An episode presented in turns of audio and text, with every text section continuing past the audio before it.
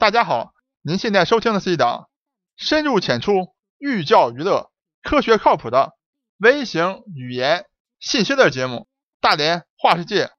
我是老程，我是老程，我在美国广袤的大农村向您播报。本周啊，美国实在是太热闹了。之前老程给大家做过系列节目，介绍了美国大选、共和党和民主党党内初选的各个步骤。那么整个初选最后一个。也是大选之前为本党的候选人拉抬声势最关键的党代表大会就在本周召开了。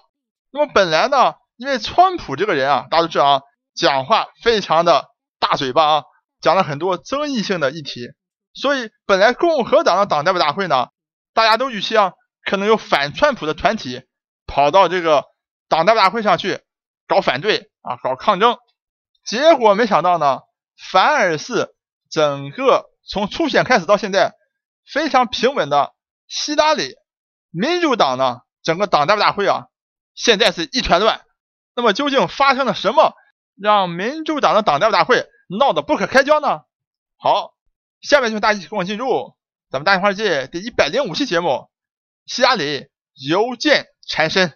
那么听过老陈之前节目的听众朋友们都知道啊，老陈一直认为啊，本届。美国大选是历史以来啊最好玩一次美国大选了。那么之前呢，通过几期节目啊，老师为大家介绍了整个民主党这一方面啊，从党内初选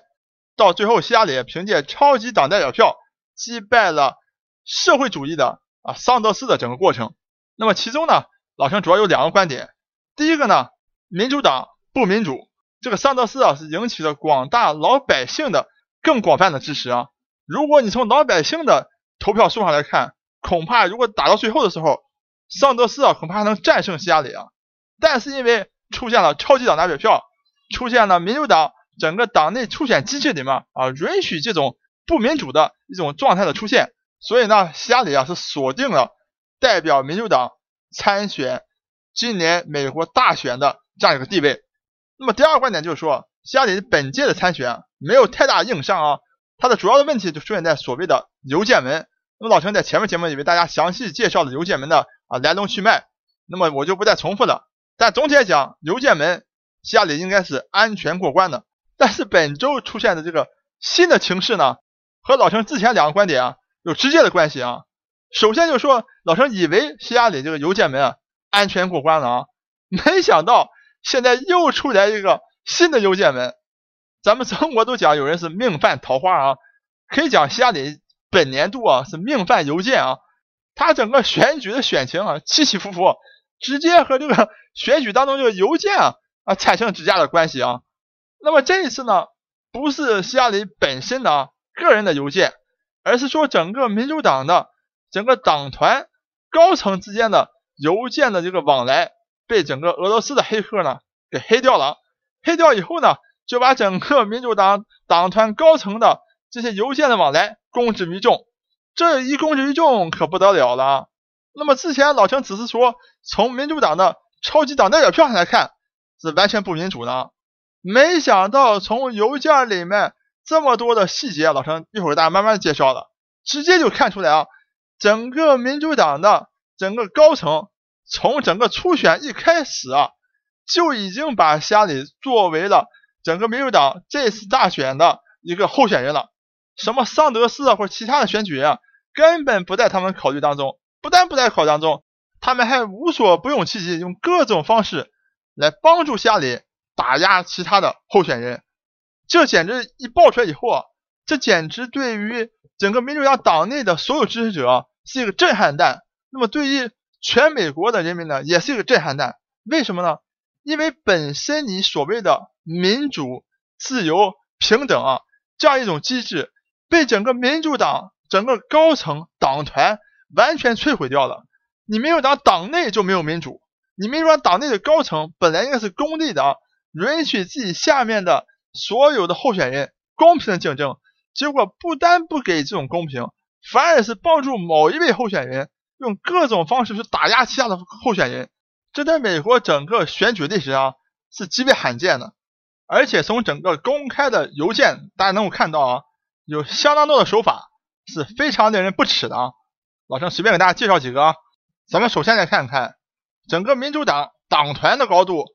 怎么样来背后谋划攻击他的对手政党的川普的。那么民主党的公关部的啊副主任就提议说了，咱们呢可以冒充川普的公司啊，因为川普很多公司的啊。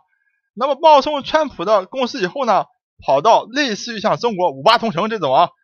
跑到这种网站上去呢，去发布招聘广告，专门招聘啊火辣的女性，并且要求这些女性呢，在工作当中啊，哎不能够长胖啊，不能够要孩子，而且呢，允许啊被公开的羞辱。那么想通过这样的方式呢，能够打击啊或者捏造啊川普不尊重女性的这样一种事实。除了不尊重女性呢？整个民主党还要求这些党工们啊，在攻击川普的时候啊，大家一定要集中火力啊，不要太分散了。怎么集中火力呢？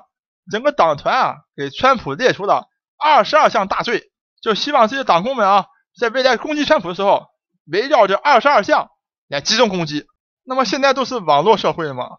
这种传统的攻击啊，就不太有意思。那怎么办呢？哎，整个民主党也学会了雇佣水军。啊，雇佣水军以后呢，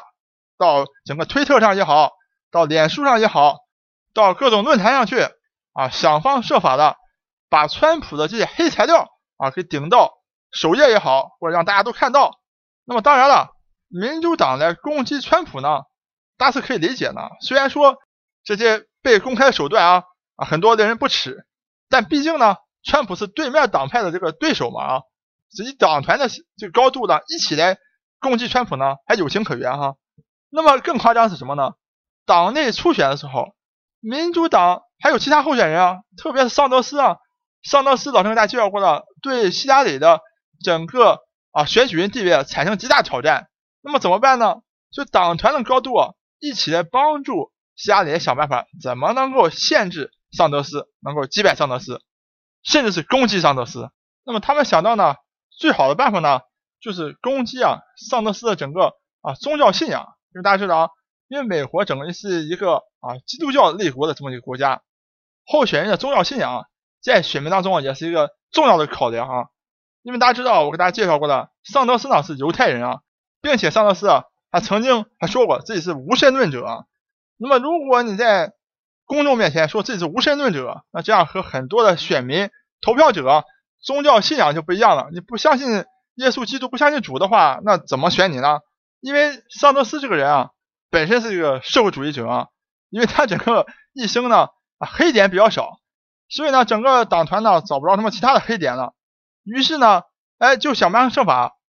把桑德斯竞选团队一些材料哎有意无意的啊也都泄露给媒体啊，等于是还没等桑德斯先动作，桑媒体整个都知道桑德斯要干什么。另外在桑德斯啊民调领先的州呢。如果是民主党做州长的州呢，还会和民主党的这个州长啊进行联系，从知识的角度上讲，和整个州政府啊来保持一致的一个口径啊，希望能够让希拉里呢这声势能够再壮一点。那么像这样的邮件呢，就在整个民主党委员会，像什么公关主任啦、啊财务总监啦、人事总监啦、数据和决策总监啦，都是这样最高层之间的这个人之间这个。流转啊，就可以看到整个民主党委员会几乎是一致的啊，力挺希拉里啊，帮助希拉里来击败所有其他的这个党内的竞争者。所以呢，整个民主党全国委员会的这个主席戴比舒尔茨呢，在整个民主党党代表大会开始以前呢，就迫于压力啊，自己主动辞职了，因为实在太难看了啊，自己领导的整个委员会，包括他本人在内啊，居然对。本党内的其他的候选人做出这样的一些举动来讲啊，太难看了啊！因为咱们都知道啊，虽然咱们平常都在讨论或者想象，